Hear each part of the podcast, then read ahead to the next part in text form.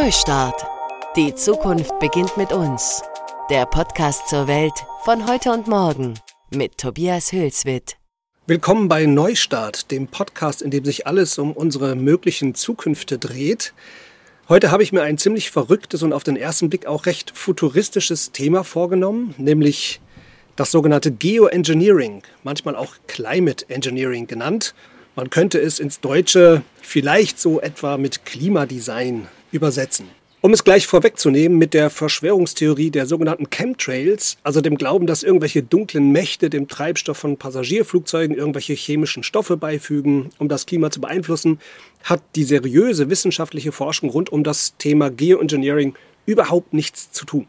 Das muss man bei dem Thema immer dazu sagen, weil sonst, wie gesagt, leider manche auf komische Gedanken kommen dabei. Um was geht es jetzt beim Geoengineering? Es geht um die Überlegung, im Notfall die schwerwiegenden Folgen eines galoppierenden Klimawandels abzumildern. Und das würde man dann tun, indem man in großem Maßstab technisch ins Klimasystem eingreift. Das ist bis heute noch zumeist Theorie, aber es gibt auch schon einzelne Versuche dazu. Ein bisschen Bekanntheit erlangt haben vor einigen Jahren die Versuche, das Meer mit Eisen zu düngen. Dadurch sollten mehr Algen wachsen und blühen und CO2 aufnehmen und dann nach der Blüte damit absinken und das CO2 im Sediment binden, sodass dann das Meerwasser, dem damit CO2 entzogen worden wäre, mehr CO2 aus der Atmosphäre aufnehmen würde. Die Handvoll Versuche dazu sind meines Wissens gescheitert oder werden zumindest sehr kontrovers diskutiert. Das Hauptproblem war wohl, dass das Mehr an Biomasse der Algen sofort von Lebewesen vertilgt wurde, die sich von Algen ernähren, und damit wurde das CO2 eben nicht im Sediment verschlossen. Es gibt aber noch eine ganze Reihe anderer Vorschläge, wie man steuernd ins Klimasystem eingreifen könnte. Und an der Leipziger Universität arbeitet im Institut für Meteorologie ein Mann, der sich mit Geoengineering besonders gut auskennt, weil er zum Kreis der international ausgewiesenen Experten des Themas zählt. Er ist Professor für theoretische Meteorologie und erforscht den Einfluss von Wolken auf das globale Klima. Und sein Name ist Johannes Quaas. Vielen Dank, dass ich heute bei Ihnen sein darf, Herr Quaas. Ja, ich freue mich auch. Wichtige Frage, wie können unsere Zukünfte aussehen? Wir wollten uns eigentlich bei Ihnen im Institut treffen, mussten aber umdisponieren und sitzen nun hier in einem Pavillon im Garten von Professor Quaas. Wir werden also möglicherweise ein paar Umgebungsgeräusche haben. Wir nehmen das mal als poetischen Hinweis darauf, dass wir uns auch mit dem Thema in der echten Welt und im echten Leben befinden. Also wir sprechen hier nicht über die pure Theorie, sondern über eine wirklich mögliche Zukunft. Herr Quast, die Vorschläge, die da gemacht werden, die klingen ja teilweise abenteuerlich. Also da werden etwa im All installierte Wolken aus Reflektoren skizziert, die das Sonnenlicht zurückstrahlen und einen Schatten auf die Erde werfen und sie damit kühlen sollen. Da ist die Rede vom Ausbringen eines Schwefelsulfatfilms in die Atmosphäre, der wie ein Sonnenschutz wirken soll oder davon, Wolken weißer zu machen, damit sie mehr Sonnenlicht reflektieren. Nun sind unter denen, die solche Gedanken vortragen, ja durchaus respektable Wissenschaftler. Der bekannteste ist wohl der Chemie-Nobelpreisträger Paul Krützen. Der hat unter anderem geholfen, das Ozonloch zu verstehen und das Problem auch ähm, praktisch anzugehen. Und man sagt auch, dass seine Studien zum nuklearen Winter dazu beigetragen haben, die Welt vor einem Atomkrieg zu bewahren, weil, wie man sagt, sowohl die Amerikaner als auch die Sowjets diese Studien gelesen haben und verstanden haben, man kann einen nuklearen Krieg nicht gewinnen. Also ein durchaus verdienter und hoch angesehener Wissenschaftler und mit ihm, diesem Paul Krützen, fing die Diskussion um Geoengineering Mitte der 2000er Jahre an. Wie kommt denn ein so vernünftiger Mensch und bedeutender Wissenschaftler wie Herr Krützen zu diesem Thema, Herr Quaas? Also die eine Beobachtung, äh, die er damals auch äh, geäußert hatte oder auf die er sich bezogen hatte, ist, dass eben damals schon klar war, die Menschheit reagiert nicht genug auf den Klimawandel. Wir wissen ja spätestens seit der Mitte der 70er Jahre eigentlich äh, aus genauen Vorhersagen, wie sich das Klima, das globale Klima erwärmt. Und das heißt, 25 Jahre danach konnte man also beurteilen, es wird wenig getan und jedenfalls nicht genug getan, ähm, um den Klimawandel aufzuhalten. Es gibt Prognosen mit nicht sehr hoher Wahrscheinlichkeit, aber einer gewissen Wahrscheinlichkeit, dass es auch, naja, katastrophal ausfallen könnte oder jedenfalls mit äh, gravierenden Einschränkungen für viele Menschen ausfallen könnte, der Klimawandel.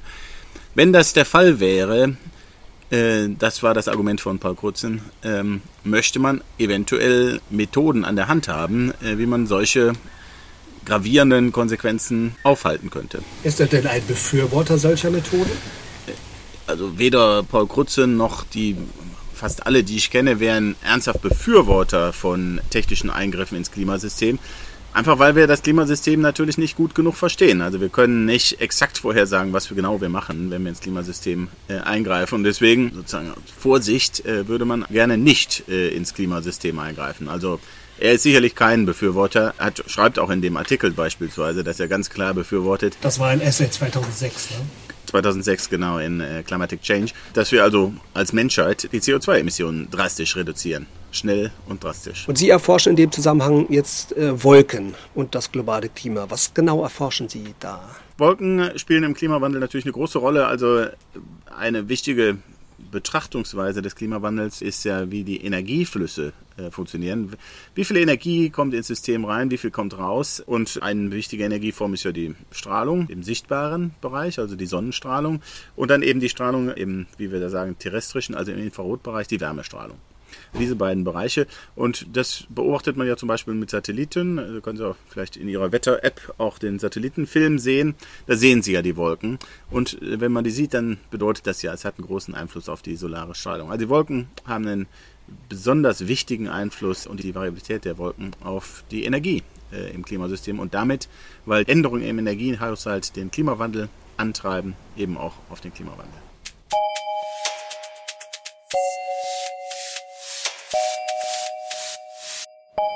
Der Herr Krützen, um nochmal zu ihm zurückzukommen, der sagt nun, wenn die globale Gemeinschaft es nicht schafft, wie Sie ja auch gerade gesagt haben, die CO2-Emissionen signifikant herunterzufahren oder gar zu stoppen, dann wird Geoengineering eigentlich unausweichlich. Ich habe ja eingangs schon ein paar Techniken erwähnt, die da vorgeschlagen werden. Vielleicht können Sie uns das Spektrum der Ideen noch mal ein bisschen systematischer auffächern. Ich glaube, man unterscheidet grob zwischen zwei Arten von Methoden. Das ist einmal das Solar Radiation Management, also dass einmal Sonneneinstrahlung gemanagt wird und das andere ist Carbon Dioxide Removal, also das Entfernen von Kohlendioxid aus der Atmosphäre. Können Sie uns das noch mal so tableauartig darstellen, was es da gibt? Carbon Dioxide Removal, also das künstliche Entnehmen von CO2 aus der Atmosphäre, das wirkt natürlich gegen die Ursache des Klimawandels, nämlich wenn man CO2 aus der Atmosphäre herausnimmt, dann würde man tatsächlich sinnvoll was gegen den Klimawandel tun. Die Frage ist natürlich, kann man das? Ähm, und dann äh, müssen wir über Methoden äh, reden. Gegebenenfalls, wenn man, wenn es um Aufforstung geht, darum reden, haben wir die landwirtschaftlichen Flächen dafür etc. Also das ist das Carbon Dioxide Removal eigentlich aus meteorologischer Sicht, also aus Klimaphysik-Sicht äh, eine sinnvolle Sache. Bleibt natürlich die Frage nach der Sicherheit der Speicherung etc. Die andere Sache ist also das Radiation Management. Da möchte man also in den Energiehaushalt der Erde eingreifen oder würde man, äh, nicht möchte, äh, denke ich, würde man in den Energiehaushalt der Erde eingreifen und würde also entweder versuchen, dass weniger Sonnenlicht von der Erde absorbiert wird, ne, dass also das Sonnenlicht weniger die Erde erwärmt, dadurch müsste die Atmosphäre oder die Erdoberfläche stärker reflektieren. Sie müsste heller werden. Müsste heller werden. Oder man würde versuchen, eben den Treibhauseffekt zu verringern, also zum Beispiel äh, Cirruswolken reduzieren, sodass eben dieser erwärmende Effekt der Wolken reduziert würde. Also das sind die beiden Methoden in diesem Radiation Management und weil eben der Hebel eigentlich über die Solarstrahlung größer ist und weil ein größeres Spektrum an Ideen vorhanden ist, redet man häufig über Solar Radiation Management, also das Modifizieren der absorbierten Solarstrahlung. Und wenn man da dann wieder unterscheidet die verschiedenen Möglichkeiten, dann sind es diese ja, tatsächlich Science-Fiction-Ideen, ob man tatsächlich Spiegel in den Weltraum installiert. Das ist sicherlich nicht leicht denkbar, allein wegen des Energieaufwands, irgendwas entweder im Weltraum, zum Beispiel aus Mondgestein oder was auch immer, zu produzieren oder in den Weltraum in großem Stil zu transportieren. Also ist eigentlich nicht wirklich machbar und denkbar. Bleiben dann also die Ideen, äh, die auf soliderem Grund stehen.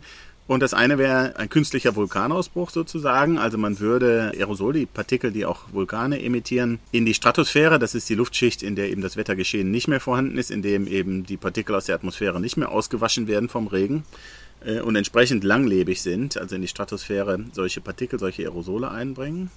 Das ist der eine Gedanke. Oder der andere Gedanke ist, diese Aerosolpartikel, die ändern auch Wolkeneigenschaften, also machen Wolken heller. Wolken reflektieren dann mehr Sonnenlicht. Und das könnte man natürlich auch versuchen zu machen. Also wir beobachten, dass zum Beispiel über Land die Wolken mehr Tröpfchen enthalten, heller sind als über Ozean. Und das könnte man versuchen, beispielsweise über dem Meer künstlich zu erzeugen. Das war also das Solar Radiation Management. Und für das Carbon Dioxide Removal, was ist da so im Gespräch? Also eine Idee ist, dass man es einfach mit künstlichen Bäumen aus der Atmosphäre entnimmt und dann eben in Lager, beispielsweise unter der Erde, ehemalige Erdgasquellen verpresst, in der Absicht und Hoffnung, dass es dann da bleibt über Jahrtausende, Jahrmillionen. Das kann man kombinieren, wenn man möchte, mit dem Anbau von Biomasse.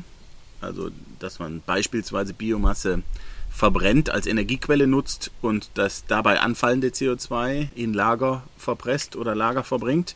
Bioenergy Carbon Capture and Sequestration, das CCS Carbon Capture and Sequestration, ist Teil eben der verschiedenen Mechanismen, äh, die man sich da denkt. Man kann natürlich aufforsten, solange Flächen vorhanden sind, auf denen noch keine Bäume stehen oder weniger Biomasse steht, könnte man natürlich zusätzliche Biomasse anpflanzen, die im Wachsprozess eben CO2 aus der Atmosphäre entnimmt. Wobei das tricky ist, glaube ich, aus verschiedenen Gründen. Erstens würde die Erdoberfläche dunkler und damit wieder mehr Wärme absorbiert.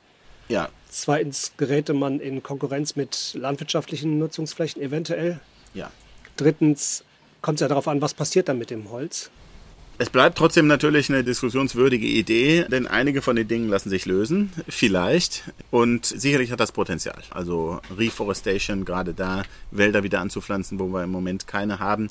Äh, gerade in Flächen, die vielleicht nicht wirklich nötig sind für die Versorgung der Bevölkerung, da ist das sicherlich gut denkbar.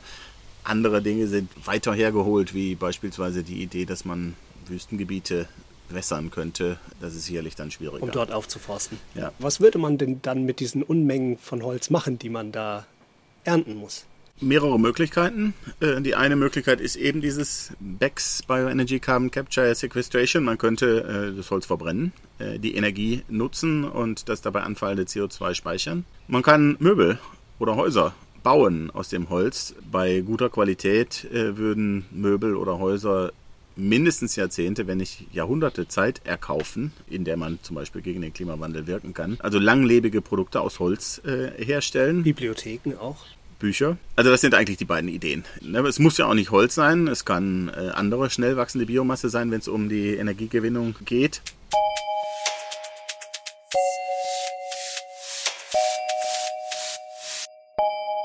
Kommen wir nochmal zu dem Vorschlag von Herrn Krützen, der künstliche Vulkan, den Sie schon angesprochen haben. Also sein Vorschlag bestand darin, jährlich ca. 1,9 Millionen Tonnen Schwefel am oberen Rand der Stratosphäre auszubringen. Das war sein Vorschlag 2006. Wie würde man diese Mengen denn dort hochschaffen überhaupt? Das könnte mit Flugzeug, Raketen, Ballonen, also verschiedene Möglichkeiten werden diskutiert. Die Mengen sind groß, aber nicht exorbitant groß. Ne, das heißt, es ist was, was ein großer Vulkan machen würde. Je nachdem, welcher Effekt da zu erreichen wäre, müsste es natürlich mehr oder weniger sein. Die Kosten werden verglichen mit den Kosten des vermiedenen Klimawandels. Und wenn man diese zwei Dinge miteinander vergleicht, natürlich immer schwierig, das ähm, verlässlich und für alle glaubwürdig zu quantifizieren dann ist eigentlich in der Regel klar, die Kosten für das Ausbringen von solchen Aerosolen in die Stratosphäre sind sehr klein im Verhältnis zu den Kosten, die der Klimawandel verursacht. Wie würden sich denn solche Schwefel-Schwebeteilchen, also Aerosole, in der Stratosphäre verhalten? Kann man das überhaupt steuern, was die dann da machen, oder bewegen die sich chaotisch rund um den Globus? Ja, das kann man weitestgehend nicht steuern. Äh, man kann natürlich sich überlegen, wo genau man die Aerosole einbringt. Äh, Wenn es in Polarregionen im Winter ist, dann bleiben die zunächst mal in den Polarregionen. Aber ansonsten wissen wir es ja aus den Vulkanausbrüchen, die Aerosole verteilen sich ziemlich global. Das heißt, punktgenau Dinge steuern lassen sich da nicht. Verteilen die sich gleichmäßig global? Verteilen sich nicht gleichmäßig, das nicht, aber äh, eben, ne, es ist jetzt nicht so, dass der, der Effekt sehr gleichmäßig wäre äh, über den gesamten Globus, aber haben auch eine lange Lebensdauer. Äh, ne, das heißt, was man da einbringt, das bleibt über mehrere Jahre dann auch in der Stratosphäre. Zwei, drei Jahre? Zwei, drei Jahre in der Größenordnung. Je natürlich nach Charakteristika dieser Partikel kann es kürzer sein oder länger. Ne, die Größe im Wesentlichen. Also auch kleine Partikel fallen und irgendwann sind sie runtergefallen. Und das heißt, punktgenau steuerbar ist sowas auf keinen Fall. Das heißt, da würde Schwefel wieder runterkommen auf die Erde. Auf jeden Fall, ja. Kontinuierlich. Ja. Damit müsste man wieder umgehen. Das würde sauren Regen bewirken, das würde die Wolkeneigenschaften ändern, das würde die Bodeneigenschaften ändern, natürlich. Wie würde der Himmel aussehen? Würde der anders aussehen? Gelb oder? Ja, genau. Ja. Der Himmel wäre, wie man das äh, nach Vulkanausbrüchen ja auch beobachten kann, ja, gelb-rot. Ne, die, zumindest die Sonnenuntergänge. Wenn die Sonne direkt, also mittags würde man da nicht viel Unterschied sehen, aber morgens und abends hätte man sehr viel farbigere Sonnenauf- und Untergänge, wie man das ja aus Vulkanausbrüchen auch kennt. Also Sie haben mir in einem vorigen Gespräch mal ähm, erklärt, dass es aber einen Unterschied gibt eben zwischen Stratosphäre und Troposphäre. Die Troposphäre reicht so bis etwa 15 Kilometer, darüber beginnt dann die Stratosphäre. Und Krützens Vorschlag war ja das Ausbringen in der Stratosphäre und das ist, wie Sie gerade sagen, schwer zu kontrollieren, was die dann da genau machen. Sie haben mir damals aber erzählt, das ginge auch in der Troposphäre, also viel weiter unten. Und dort würden solche Schirme dann auch regional stehen bleiben. Ja, der Sinn warum Kutzen Stratosphäre gesagt hat, ist eben, dass es mit verhältnismäßig geringem Aufwand einen großen Effekt hat. Eben wegen der langen Lebensdauer der Partikel in der Stratosphäre. Die Diskussion in der Troposphäre ist eben, dass man da natürlich sehr viel mehr Partikel ausbringen müsste, weil sie eben von Regen ausgewaschen werden. Und ne, der Troposphäre ist, wo das Wetter geschehen ist, wo also natürlich auch Niederschlag, Wolken und so weiter sind. Und deswegen müsste man also sehr viel mehr Partikel ausbringen. Die Lebensdauer ist bloß in der Größenordnung von einer Woche. Äh, in der äh, Troposphäre, also sehr viel kürzer, bis sie ausgewaschen werden in, der erster, in erster Linie. Oder auch natürlich die viel geringere Distanz, die die überwinden müssen, um einfach auf, am Boden sich wieder abzusetzen. Ja. Ne? Die Falldistanz ist sehr viel kürzer. Damit wären die Kosten auch viel höher. Die Kosten wären sicherlich sehr viel höher. Viele Effekte sind unklar, äh, große Unsicherheiten. Wolken sind so variabel, man braucht nur mal in den Himmel zu gucken. Die lassen sich nicht so leicht äh, berechnen und verstehen. Also das, die Vorhersage ist relativ unklar, aber natürlich, man kann es als Nachteil oder Vorteil eben sehen äh, von dieser Idee. Den Nachteil natürlich brauchen wesentlich mehr Material. Der Vorteil natürlich, eine Lebensdauer von sieben Tagen bedeutet auch besser steuerbar regional einsetzbar. Das war eine Idee, die wir eben hier in Leipzig entwickelt stimmt, man hatten. Könnte es, genau, man könnte es saisonal einsetzen und äh, ja. richtig, das ist natürlich viel gezielter. Ja. Mir ist da eigentlich. Damit will ich nicht die Sache das Wort reden, natürlich. Ne? Es ist ja. jetzt noch eine ähm, wissenschaftliche Gedankenspielerei, natürlich. Aber allein der Fakt, dass dann eben wir ständigen sauren Regen hätten, das ist ja schon, da läuft es einem ja schon kalt den, den Rücken runter. Aber ich musste dabei denken an die Region der zentralasiatischen Republiken. Dort haben wir ja ein paar mehr Gebirge Gletscher, die im Sommer bei der natürlichen Gletscherschmelze im Sommer Wasser abgeben für eine ansonsten komplett aride, also niederschlagslose Region und die gesamte Landwirtschaft im Sommer ist von diesem Schmelzwasser abhängig. Nun schwinden die Gletscher auch dort, wie in allen anderen Hochgebirgen. Könnte man sich jetzt vorstellen, dass so ein Verbund von Staaten in einer solchen Region sagt, wir brauchen jetzt hier genau lokales Geoengineering dieser Art. Wir bringen Schwefel in unsere Troposphäre aus, um unsere Gletscher zu schützen. Kann man sich das vorstellen und was hätte das für Konsequenzen? Das hat ja auch politische Auswirkungen. Die grundsätzliche Antwort ist, als Wissenschaftler kann man sich das schon vorstellen, äh, dass äh, so relativ regionale Effekte erzielt werden können. Die grundsätzliche Antwort ist ja, und es wird ja auch darüber nachgedacht, in Zusammenarbeit mit Leuten aus der Volkswirtschaft, ähm, eben die Überlegung, natürlich, der Klimawandel hat auch positive Auswirkungen für einige, wirtschaftlich zunächst mal äh, positive Auswirkungen für einige Regionen und für andere dramatisch negative. Das heißt auch die Präferenzen, wie man gerne das Klima hätte, sind sehr unterschiedlich geografisch. Kurz einzuhaken da an der Stelle, das heißt, der Nordpol zum Beispiel wird eisfrei. Das heißt für Anrainerstaaten, sie können dort besser nach Rohstoffen suchen. Und die würden vielleicht sagen, Moment mal, wenn ihr den Klimawandel jetzt bremst, dann wollen wir von euch eine Entschädigung bekommen denn uns gehen hier Einnahmen flöten. Hauptsächlich Sorry. natürlich äh, Länder in hohen Breiten, Landwirtschaft in Kanada, Russland, ja, Bodenschätze.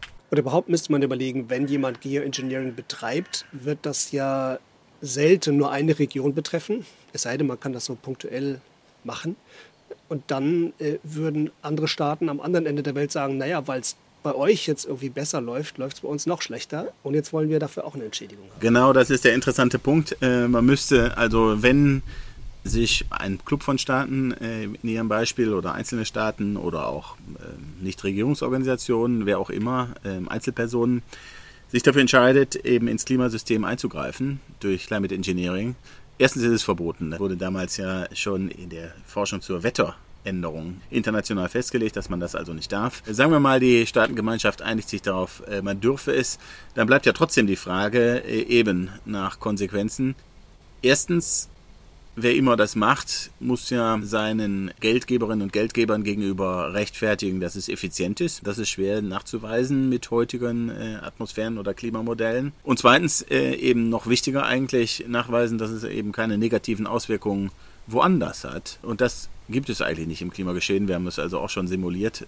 Jeder Eingriff ins Klima hat immer Auswirkungen woanders. Ja, das berühmte Chaos berühmte Schmetterlingseffekt, der ja die Meteorologie so interessant macht. Äh, man hat also immer Konsequenzen, die auch schwer exakt vorhersehbar sind. Das heißt, das ist was, was erstmal gelöst werden müsste eigentlich, dass man eben genau sagt, welche negativen Konsequenzen hat man woanders und wie sieht eine Kompensation aus. Bei all dem muss man ja auch noch ähm, mitbedenken, dass wenn die Emissionen von CO2 in die Atmosphäre nicht stoppen, sondern fortgesetzt werden, während gleichzeitig Geoengineering betrieben wird, dann müsste diese Maßnahme ja unbegrenzt fortgeführt werden, solange mehr CO2 in die Atmosphäre emittiert wird. Denn sonst gäbe es ja diesen sogenannten Klima-Rebound-Effekt, dass nämlich in dem Moment, wo das Geoengineering aussetzen würde, man auf einen Schlag ein, ein Klimawandel stattfinden würde, weil eben mehr CO2 mittlerweile in der Atmosphäre ist, der die Geschwindigkeit, mit der er jetzt vonstatten geht, noch übertrifft. Selbst Kolleginnen und Kollegen in den USA, Einzelne, die das tendenziell befürworten, Climate Engineering, selbst äh, die alle sagen natürlich nur, es ist, kann nur denkbar sein als ein Instrument, um Zeit zu kaufen.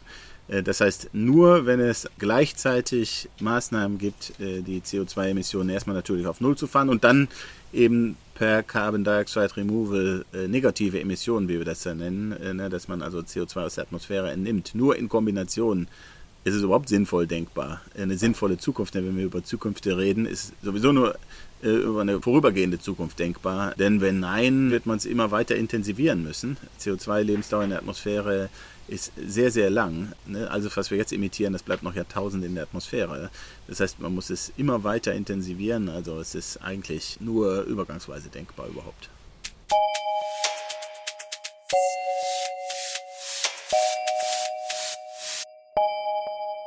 Und selbst wenn wir die Emissionen jetzt stoppen würden, müssten wir, wenn wir nicht mit diesen zwei Grad oder mehr, die wir jetzt haben, leben wollen, müssten wir CO2 aus der Atmosphäre entnehmen. Und da gibt es einen Physikprofessor von der Universität in Harvard, David Keith, der hat eine Firma gegründet, die künstliche Bäume herstellt, um genau das zu tun, CO2 aus der Atmosphäre zu filtern. Wie muss man sich solche Geräte vorstellen?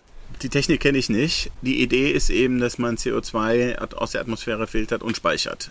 Das funktioniert nicht sehr effizient, ne? denn ähm, die Energie, die man einsetzt, um das zu machen, die muss ja weniger CO2 emittieren, als man am Ende aus der Atmosphäre rausnimmt. Das heißt, noch ist das nicht die effizienteste Methode, äh, um sowas zu machen. Natürlich kann man auf technische Entwicklungen hoffen, dass sowas dann besser wird. Bleibt äh, das Problem, wo speichert man das CO2 über Jahrtausende äh, und länger sicher. CO2 ist ja kein gefährliches Gas. Ne? Wir können es für uns völlig ungefährlich. Wir atmen es ja selber aus. Äh, nur in großen Mengen ist es eben gefährlich. Das heißt, wenn so ein Lager unsicher ist, dann ist es zumindest kurzfristig sehr gefährlich äh, in der Nähe. Längerfristig nicht, äh, weil die Lebewesen nicht ausreichend Sauerstoff hätten in der Luft, ne, wenn die kurzfristig sehr stark mit CO2 angereichert Also selbst wenn man ähm, das CO2 in tiefe Gesteinsschichten verpresst hat und aus irgendeinem Grund sollte es da mal ein größeres Leck geben, dann wird es da in der Umgebung ungemütlich. Ja, es ist natürlich kein Atommülllager oder sowas. Am Ende bleibt es nur CO2. Trotzdem muss es eben sicher sein. Und Umfragen in Deutschland zeigen, in Deutschland ist es unwahrscheinlich, dass es äh, Regionen gäbe, gäbe, wo man das gerne hätte. Ja, es ist eine ungelöste Frage eigentlich. Es sind auch große Mengen natürlich. Und es ist auch nicht leicht zu transportieren übrigens. Es ist nicht so, dass man an einem Ort äh, das CO2 nehmen könnte und dann das leicht transportieren könnte. Es sind einfach große Mengen, über die wir reden. Ich habe mir die Firma vom Herrn Keith mal genauer angeschaut. Carbon Engineering heißt die. Die wird von der kanadischen Regierung gefördert mit größeren Summen, aber auch von privaten Investoren. Und darunter ist der Ölkonzern Chevron und auch der Ölunternehmer Murray Edwards. Das ist ähm, ein Unternehmer, der in Kanada in riesigem Maßstab Ölsande abbaut. Laut Greenpeace das größte Industrieprojekt des Planeten.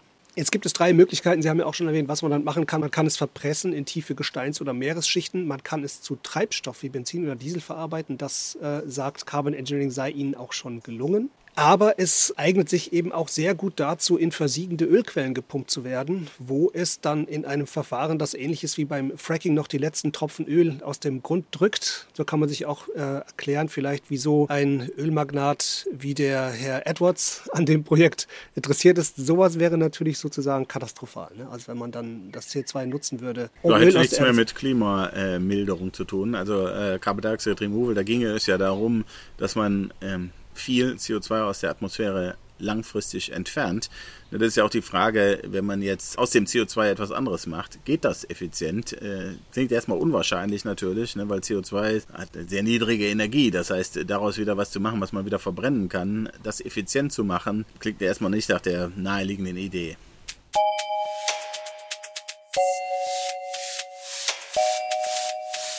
Das Thema Geoengineering ist 2019 im Umweltprogramm der Vereinten Nationen angekommen. Die Schweiz forderte damals den weltweiten Stand der Forschung an Geoengineering zusammenzufassen. Es gibt also sowas wie eine aufkeimende internationale politische Aufmerksamkeit für das Thema. Glauben Sie denn, dass Geoengineering in absehbarer Zukunft in der breiten Öffentlichkeit auch diskutiert werden wird? Ich habe den Eindruck, es wird diskutiert. Die interessierte Öffentlichkeit äh, kennt. Ich weiß nicht, ob äh, Sie, Hörerinnen oder Hörer, ähm, das nicht schon mal zumindest was von gehört haben. Also in unserer Fachwelt ist es schon lange eigentlich ein etabliertes Thema.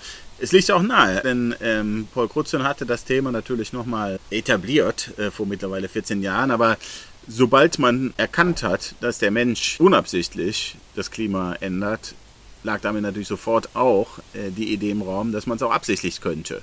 Das heißt, im Grunde genommen äh, schon in den 70er Jahren war eigentlich lag die Idee auf dem Tisch, äh, dass man eben auch absichtlich das Klima unter Umständen würde ändern wollen. Sobald überhaupt das Thema anthropogener Klimawandel da war, war auch das Thema anthropogener gewollter Klimawandel da. Also ich stoße ab und zu in Meldungen auf einzelne Methoden, ohne jetzt den Überbegriff Geoengineering dazu zu lesen. Zum Beispiel die Weiße Dächer-Methode. In der Welt habe ich eine Meldung gefunden aus dem Jahr 2018, dass Straßen in Los Angeles, ganze Straßenzüge in der City von Los Angeles mit einer weißen Spezialfarbe gestrichen werden, um die Innenstadt zu kühlen und damit den Energieverbrauch von Klimaanlagen zu senken. Aber natürlich ändert das auch die Strahlungsbilanz der Region. Ganz vor kurzem habe ich was gelesen über eine Firma, die ein noch weißeres Weiß entwickelt hat genau zu diesem Zweck. Da war sogar dann auch der Klimawandel mit erwähnt. Oder der Baumarkt Bauhaus wirbt jetzt gerade damit, dass er eine Million Bäume pflanzt. Das sind ja eigentlich Geoengineering-Maßnahmen, die aber nach meiner Wahrnehmung selten unter dem Überbegriff Geoengineering laufen. Wenn es dazu kommt, wird das immer so ein Mix sein. Ja, die Übergänge sind fließend. Wenn Sie sagen, man könnte Oberflächen in Städten zum Beispiel auffällen, was sehr viel seriöser und sehr viel sinnvoller ist, was in Leipzig diskutiert wird, ist eben, dass man mehr Parks, mehr Bäume, mehr Grünflächen in die Stadt bringt, äh, was natürlich enorm viel bringt für das regionale Klima, ne, das städtische Klima und was, glaube ich, uneingeschränkt begrüßenswert ist. Äh, ne. Dann kann man natürlich noch zusätzlich solche etwas absurderen Maßnahmen wie äh, Straßen weiß machen, äh, das dann natürlich andere Konsequenzen hat. Also ich weiß nicht, ob das ernsthaft erwogen wird, aber äh, solche Sachen kann man dann machen. Ja, es ist eine Bandbreite, über die wir sprechen und einige Aspekte sind plausibel und vielleicht sogar wünschenswert, äh, eben zum Beispiel Stadtbegrünung. Andere Aspekte sind Science Fiction und, äh, und absurd. Und je größer skalig es wird, desto fragwürdiger. Ne, mit vielen äh, Fragestellungen, die sich anschließen. Politisch, ja, wer reguliert sowas wie? Ethisch natürlich, äh, möchte man das? Vermeidet man dadurch nicht äh, den Willen der Bevölkerung, etwas gegen den Klimawandel äh, zu unternehmen? Und so weiter, ne, wirtschaftlich. Und natürlich mein eigener äh, Fachgebiet meteorologisch. Äh, wie können wir uns einigermaßen sicher sein, dass wir die Konsequenzen vorhersehen können, auf kurzen bis sehr langen Zeitskalen. Und natürlich, Sie wissen selber, das macht die Meteorologie so interessant. Das Wetter lässt sich nicht besonders gut vorhersagen. Es lässt sich vorhersagen, da sind wir stolz drauf, aber nicht besonders gut. Und eigentlich müsste man, wenn man sowas willentlich machte, natürlich sehr gut vorhersehen, was man da über Jahrhunderte anstellt mit unserer Erde. Das wäre wünschenswert. Und passend zur Meteorologie haben wir jetzt auch einen aufkommenden, stärkeren Wind hier, den man auch in den Mikros hört auch die Glocken läuten, was immer uns das sagen möchte. Jetzt mal doch noch eine ganz futuristische Frage. Jetzt mal davon abgesehen, dass Geoengineering sehr riskant ist und es natürlich viel besser wäre, die CO2-Emissionen schnellstmöglichst herunterzufahren und CO2 aus der Atmosphäre zu entfernen. Könnte es denn in ganz ferner Zukunft für den Menschen von Vorteil sein, wenn er weiß, wie man das Klima eines Planeten designt, beeinflusst und gestaltet? wenn es aus natürlichen Gründen zum Beispiel zu warm oder zu kalt wird auf dem Planeten? Lassen Sie mich als Wissenschaftler antworten. Natürlich ist Wissen gut. und es ist auch unvermeidbar. Ich glaube, das ist äh, eine wichtige Frage, wenn man mich fragt, äh, warum interessierst du dich für Climate Engineering? Ich glaube, Wissen ist unvermeidbar. Wir sollten Wissen haben. Die Anwendung muss demokratisch geregelt sein und natürlich sehr informierte äh, demokratisch geregelt sein. Aber die kurze Antwort ist ja, es ist nützlich, darüber Bescheid zu wissen. Es ist nützlich letztlich, und das ist eine andere Motivation, es ist nützlich, dass wir überhaupt über unser Klimasystem Bescheid wissen, ne, denn in vielerlei Hinsicht, was wir über Klimaengineering lernen, das ist gleichermaßen Lernen über den Klimawandel, der sich sowieso vollzieht. Herr Quas, herzlichen Dank für das Gespräch. Danke, dass ich hier im Garten sein ja. durfte bei Ihnen. Sie hörten Neustart. Die Zukunft beginnt mit uns. Der Podcast zur Welt von heute und morgen. Dieser Podcast wird gefördert von der Kampagne So geht Sächsisch des Freistaates Sachsen. Mein Name ist Tobias Hülswit. Ich bedanke mich fürs Zuhören, sage Tschüss und wir hören uns in der Zukunft.